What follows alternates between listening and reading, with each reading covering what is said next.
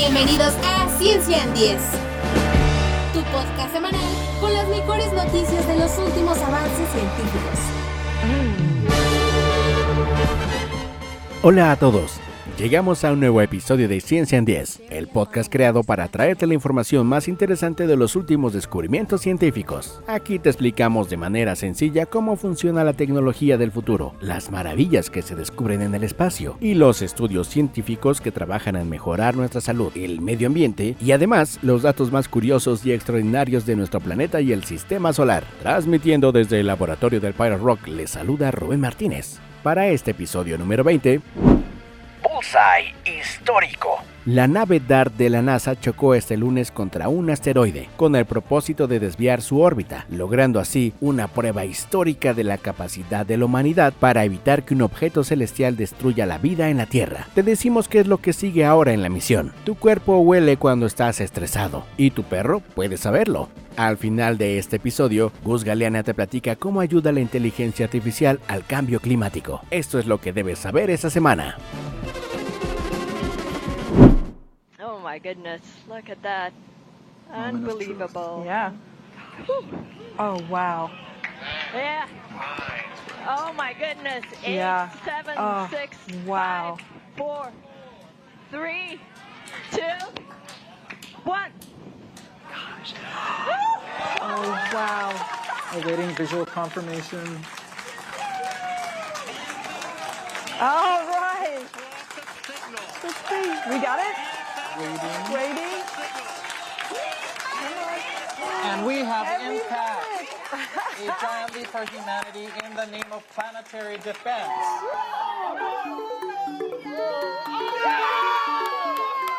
La nave espacial de la NASA para desviar asteroides completó de manera espectacular su primera prueba y tenemos tres videos impresionantes de este evento histórico. La nave espacial Double Asteroid Redirection Test o DART chocó con el distante asteroide Dimorphos a 11 millones de kilómetros a las 7:14 pm del lunes 26 de septiembre en el primer intento de la humanidad de alterar la trayectoria de un asteroide. Además, el DART registró y transmitió sus momentos finales antes del choque, gracias a una cámara frontal, la cual también fue la responsable de navegar automáticamente la nave espacial en su curso a la colisión. Las imágenes se transmitieron en vivo a través del canal de la NASA. A medida que DART se acercaba cada vez más a la roca espacial, la transmisión de su cámara mostró que el paisaje del asteroide parecía un solo pequeño punto gris pixeleado en medio de la inmensa oscuridad, pero a poco se fue acercando y pudimos ver que era un terreno pálido, escarpado y lleno de rocas afiladas. Era el asteroide Dimorphos. En distintas conferencias de prensa y entrevistas, los miembros del equipo que lograron la misión comentan que no tenían idea qué esperar en los últimos minutos antes del impacto. Todos estaban como conteniendo la respiración. La grabación se cortó cuando el DART golpeó al asteroide Dimorphos de 160 metros a solo 17 metros de su centro exacto, una diana astronómica calculada y controlada por el Laboratorio de Física Aplicada de la Universidad Johns Hopkins en Maryland. Los científicos de la misión estallaron en aplausos. Por lo que sabemos, nuestra primera prueba de defensa planetaria fue un éxito, es lo que dijo Elena Adams, miembro del equipo de DART. Creo que los terrícolas deberían dormir mejor. Definitivamente yo lo haré.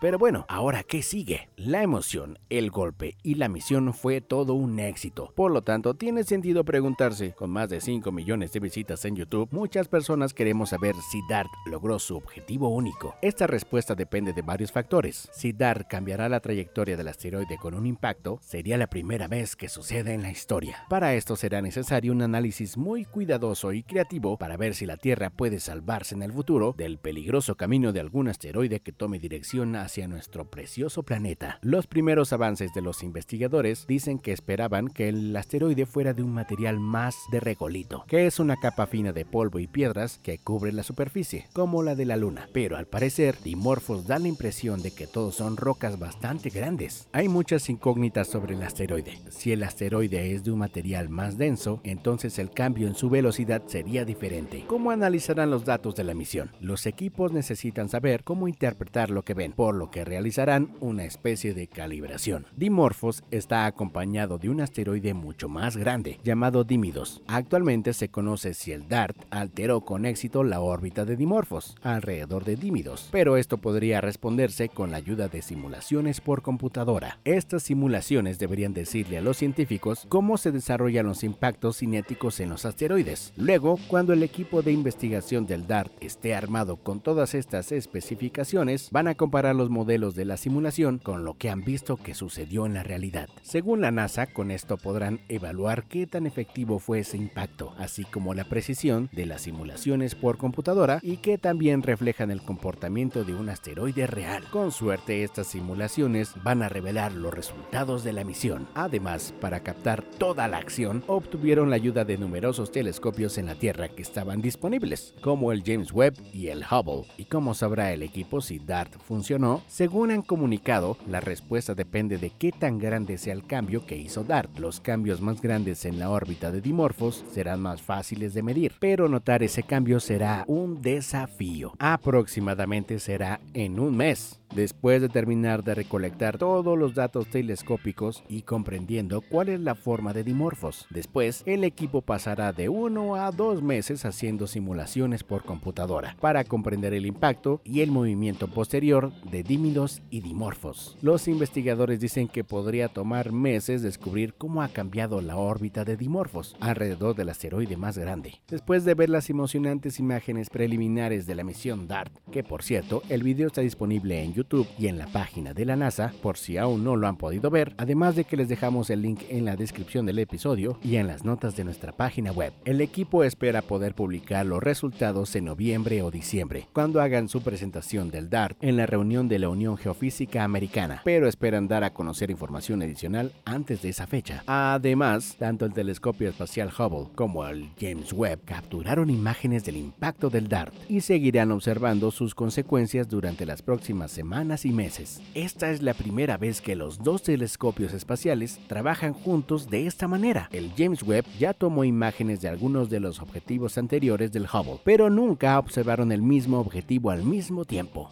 Ambos telescopios capturaron imágenes de antes y después de Dimorphos y Dímidos, el asteroide más grande que orbita, para brindar a los científicos una visión mucho más completa de la nube de escombros que generó el impacto del DART, desde las longitudes de onda larga del infrarrojo medio hasta las longitudes de onda más cortas de la luz ultravioleta. El equipo de DART usará esta información para ayudarlos a comprender qué tan fuerte golpeó DART a Dimorphos y qué efecto tuvo la colisión en esa pequeña luna. Para hacer eso necesitan saber cosas como cuánto material salió disparado del lugar del impacto, qué tan rápido se mueven esos escombros y si se trata principalmente de trozos grandes o pequeños. Para lograrlo, el equipo del telescopio James Webb tuvo que descubrir cómo mantener la vista enfocada en un objeto cercano, que se movía a través del campo de visión del telescopio aproximadamente tres veces más rápido que cualquier cosa que el Webb pudiera rastrear. Este telescopio fue construido para estudiar los objetos más débiles y distantes del universo, pero los científicos siguen queriendo apuntarlo también a objetos cercanos. El telescopio y sus operadores siguen a la altura del desafío. Llevó varias semanas planificar y probar un método de seguimiento para ver el DART, pero el equipo del James Webb lo logró, capturando 10 imágenes en unas 5 horas de observación. Mientras tanto, el buen telescopio Hubble observó a Dimorphos y Dimidos durante aproximadamente una hora, y en el proceso reveló algunos acertijos interesantes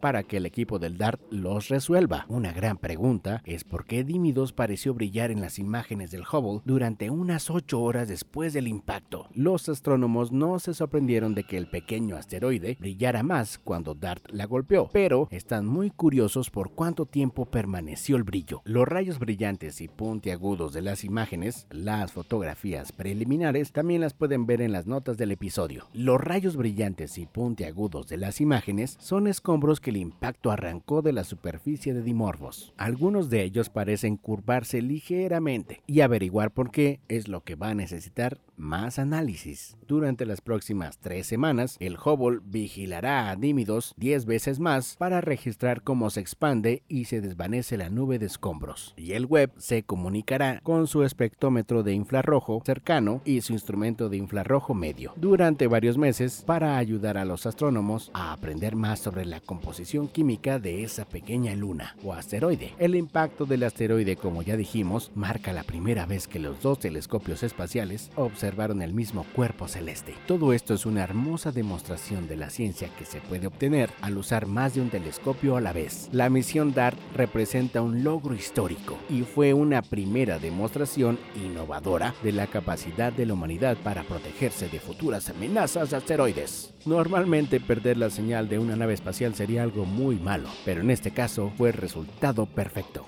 Go ahead, SN5. We are precision locked and still tracking Dimorphos. Yes.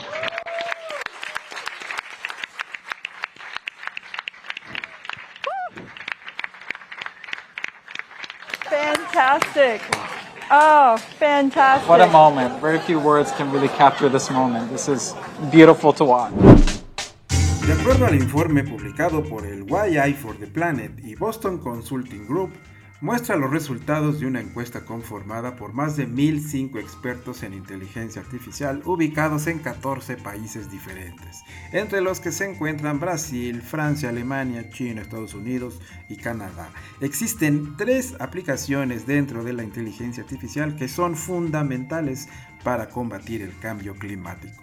La primera es la mitigación que consiste en evaluar los efectos reales de la mano del hombre en el planeta por medio de la inteligencia artificial para reducir la huella de carbono de las corporaciones o con la identificación de mejoras en la eficiencia energética de determinadas fuentes de energía. Por ejemplo, ayudar a la eliminación de la deforestación o la eliminación de CO2 mediante tecnologías de última generación.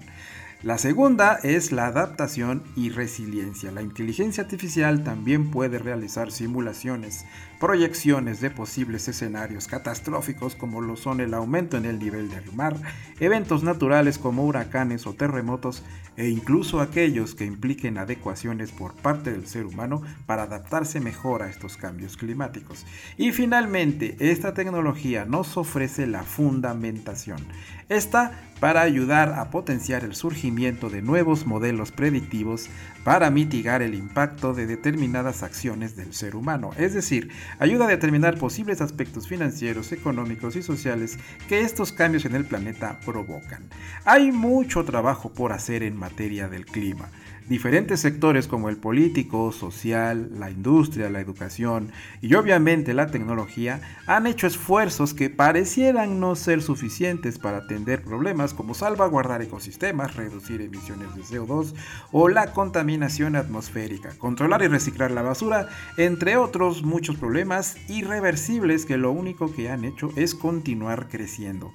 Tan solo el 40% de los expertos encuestados afirma que hace uso de la inteligencia artificial para combatir el cambio climático, lo que significa que las compañías no se sienten capaces aún de trabajar con la inteligencia artificial al nivel que la situación lo requiere. Hacen falta especialistas dedicados, profesionales con más experiencia, disponibilidad de productos en esta área de la tecnología, entre otras limitantes. ¿Habrá algún momento en el que esta tecnología ofrezca soluciones efectivas para combatir el cambio climático? Todo parece indicar que tendremos que esperar un poco más. Si quieres leer más sobre este tema, visita el sitio Planeta Chatbot para conocer más.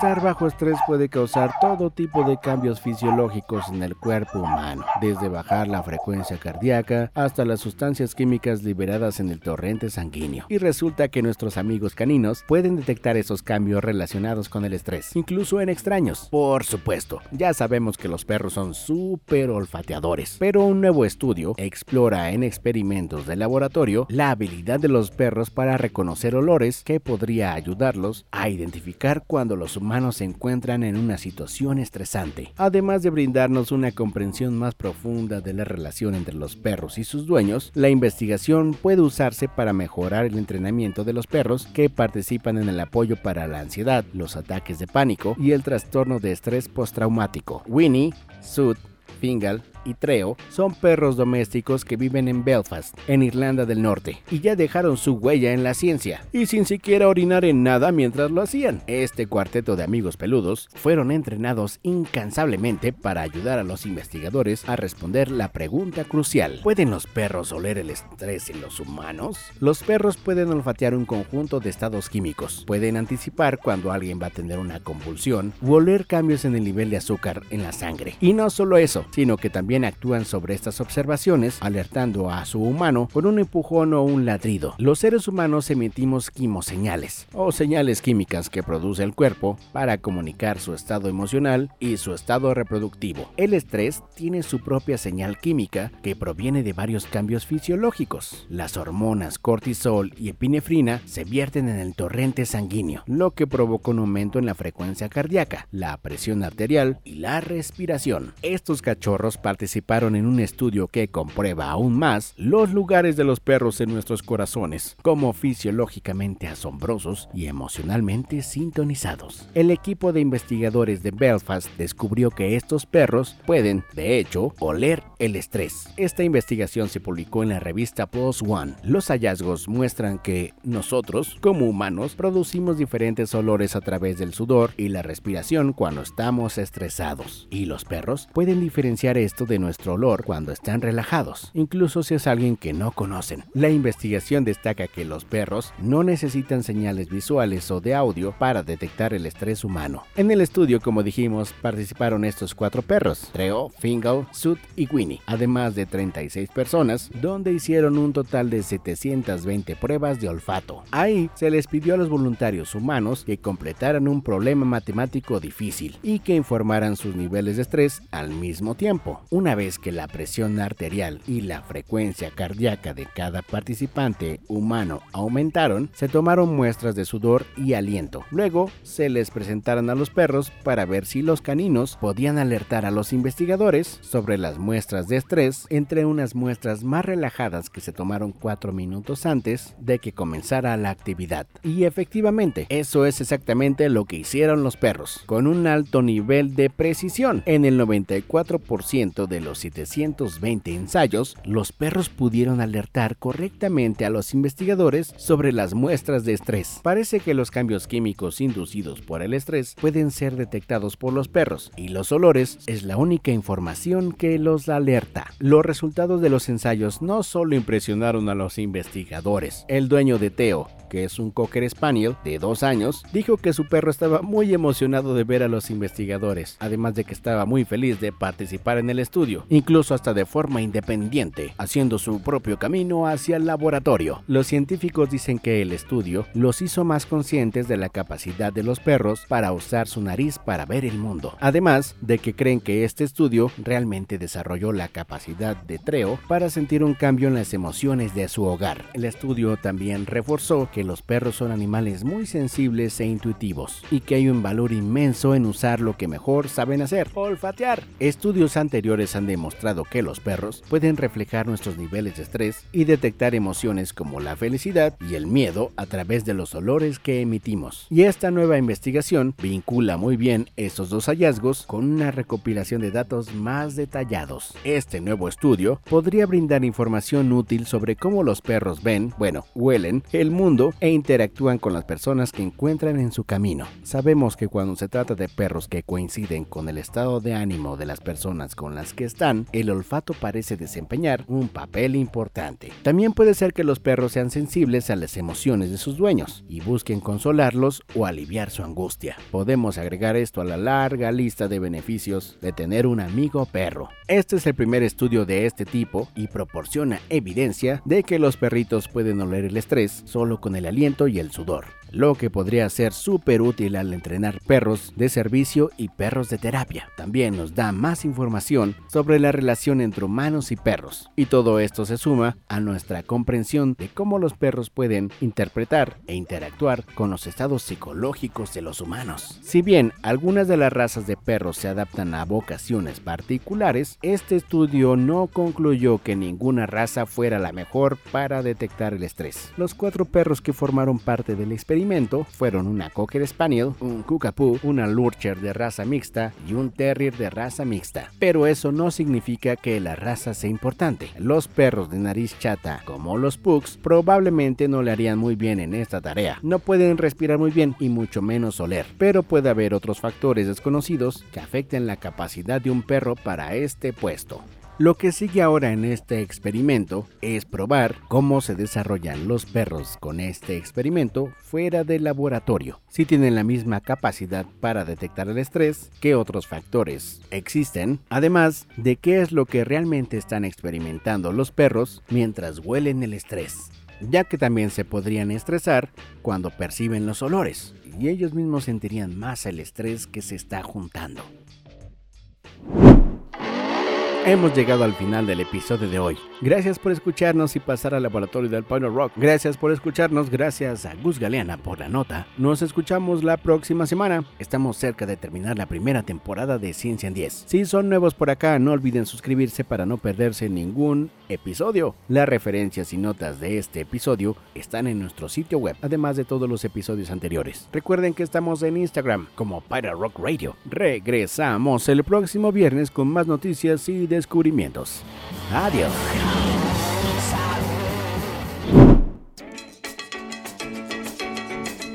Ciencia en 10. Una dosis express de ciencia para terminar tu semana. Por escuchar. Al salir, no olvides apagar la luz y suscribirte.